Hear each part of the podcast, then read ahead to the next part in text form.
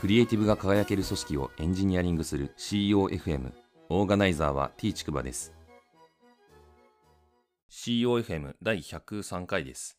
アイスブレイクなんですけど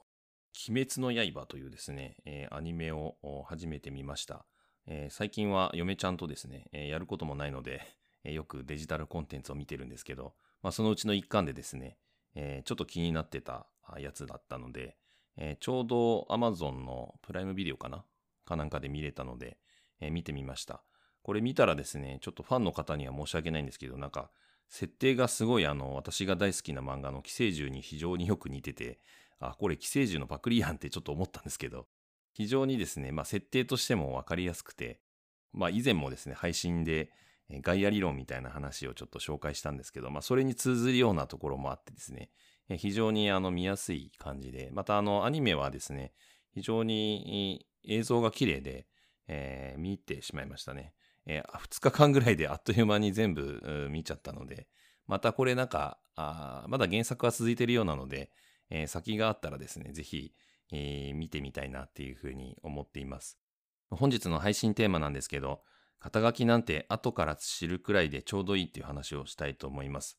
以前ですね、これあの、よく使っていた CGM とのサービスがあってですね、ニュース、 NewsPicks っていうですね、サービスがあります。まあ以前、今もですね、当然あの NewsPicks はサービスとしてあるんですけど、えー、 NewsPicks の話をする前に、あの、そもそも CGM って何ぞやって話なんですけど、ウィキペディアにはですね、CGM とは、えー、 consumer generated media の略称で CGM って言われますね。まあ、ウェブ系のサービスに関わっている方だったらよくご存知だとは思うんですけど、知らないの方のために一応解説しておくと、まあ、このように Wikipedia には書いてありますね。消費者が生産者となる生産消費者により、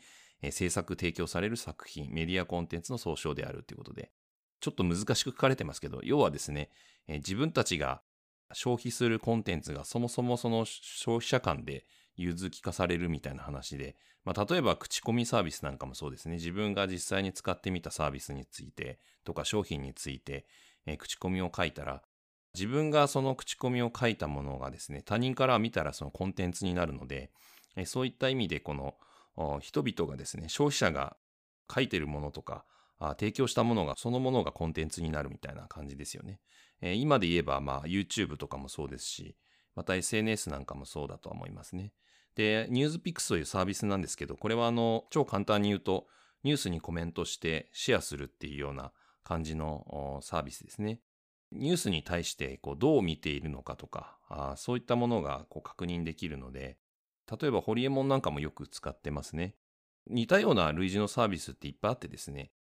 例えば、あの、ハテナブックマークとかが有名なんですけど、まあ、それと大きく違うのは、ニュースピックスは最初から実名制をやってて、基本的にはこう実名でですね、皆さんがこのニュースに対してどう思うかみたいな話を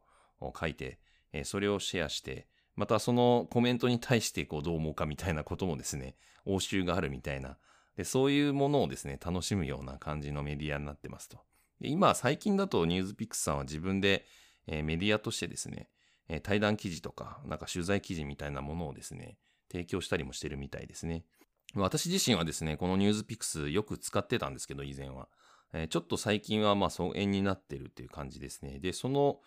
まあ状況的にですね、肩書きがですね、やたらプッシュされてる感があって、まあ今日の配信テーマにもあるんですけど、最初から肩書きがですね、やたらプッシュされててですね、この人は何々会社の何々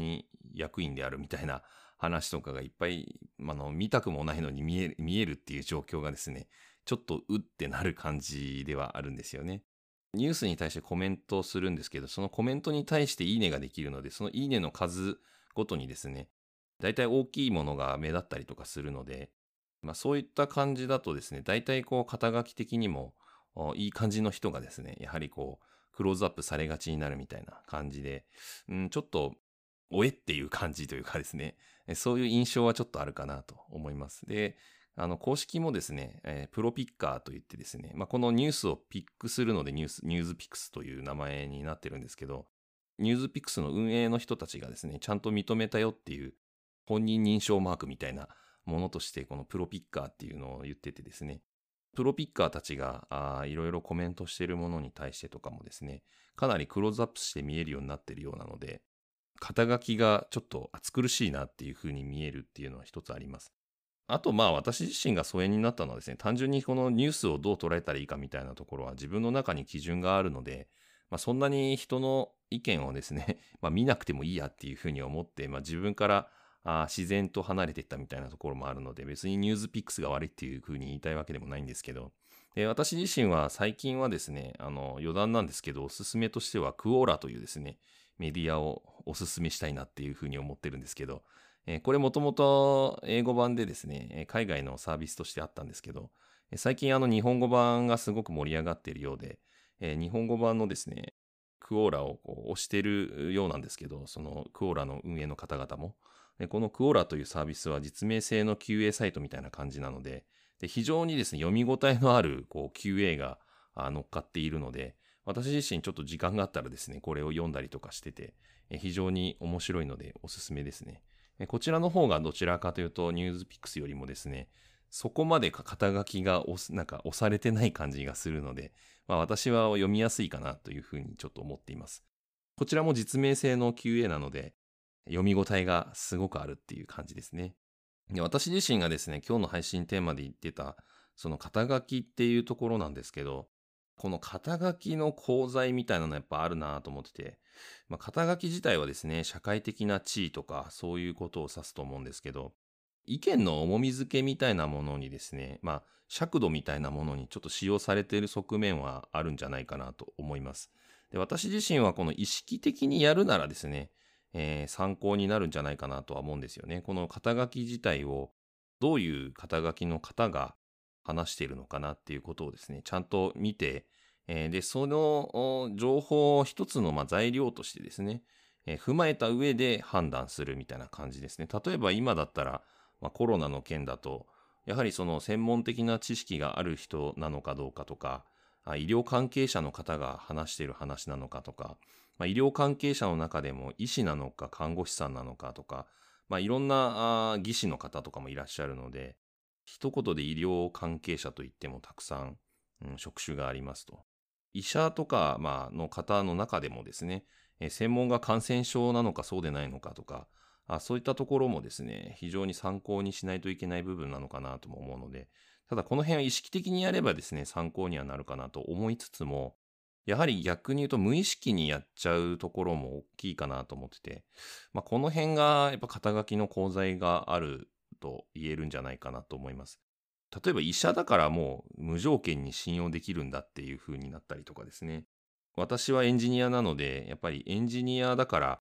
パソコンのこと詳しいんでしょうみたいにえー、よく言われるんですけど、そんなにパソコンのこと詳しいわけじゃないんですけど、えー、そういったなんか社会のイメージみたいなものとか、あなんとかだから OK だよねみたいな風にですね、安易に無意識にやりがちになるっていうところがちょっと問題なのかなっていう風に思います。で私自身はこの肩書きをですね、あんまりこう、最初からプッシュプッシュしていくっていう文化ってやっぱりあまり良くないんじゃないかなっていうのと、この無意識にやったりとか安易な意見をですね、レッテル貼るみたいな行為に、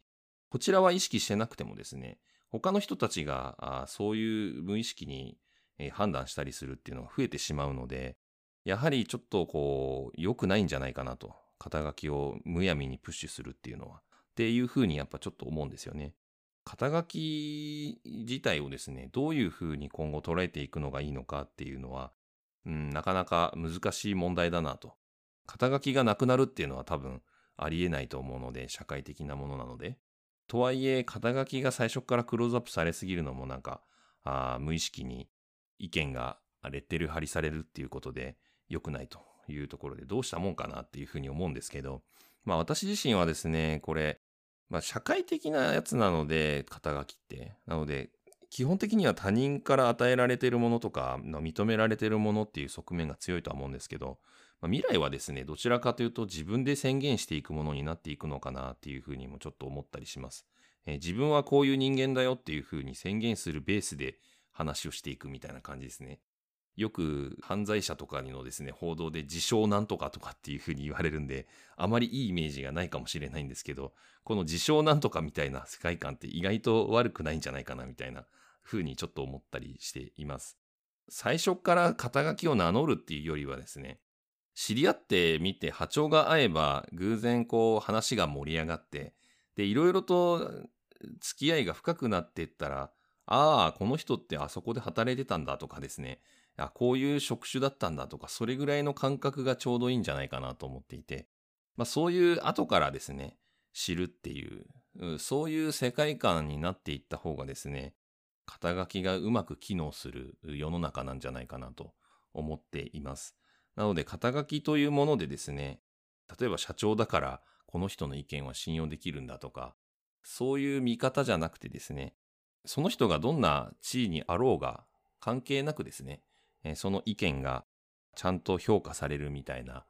そういう社会になっていくといいなっていうふうに個人的には思っています。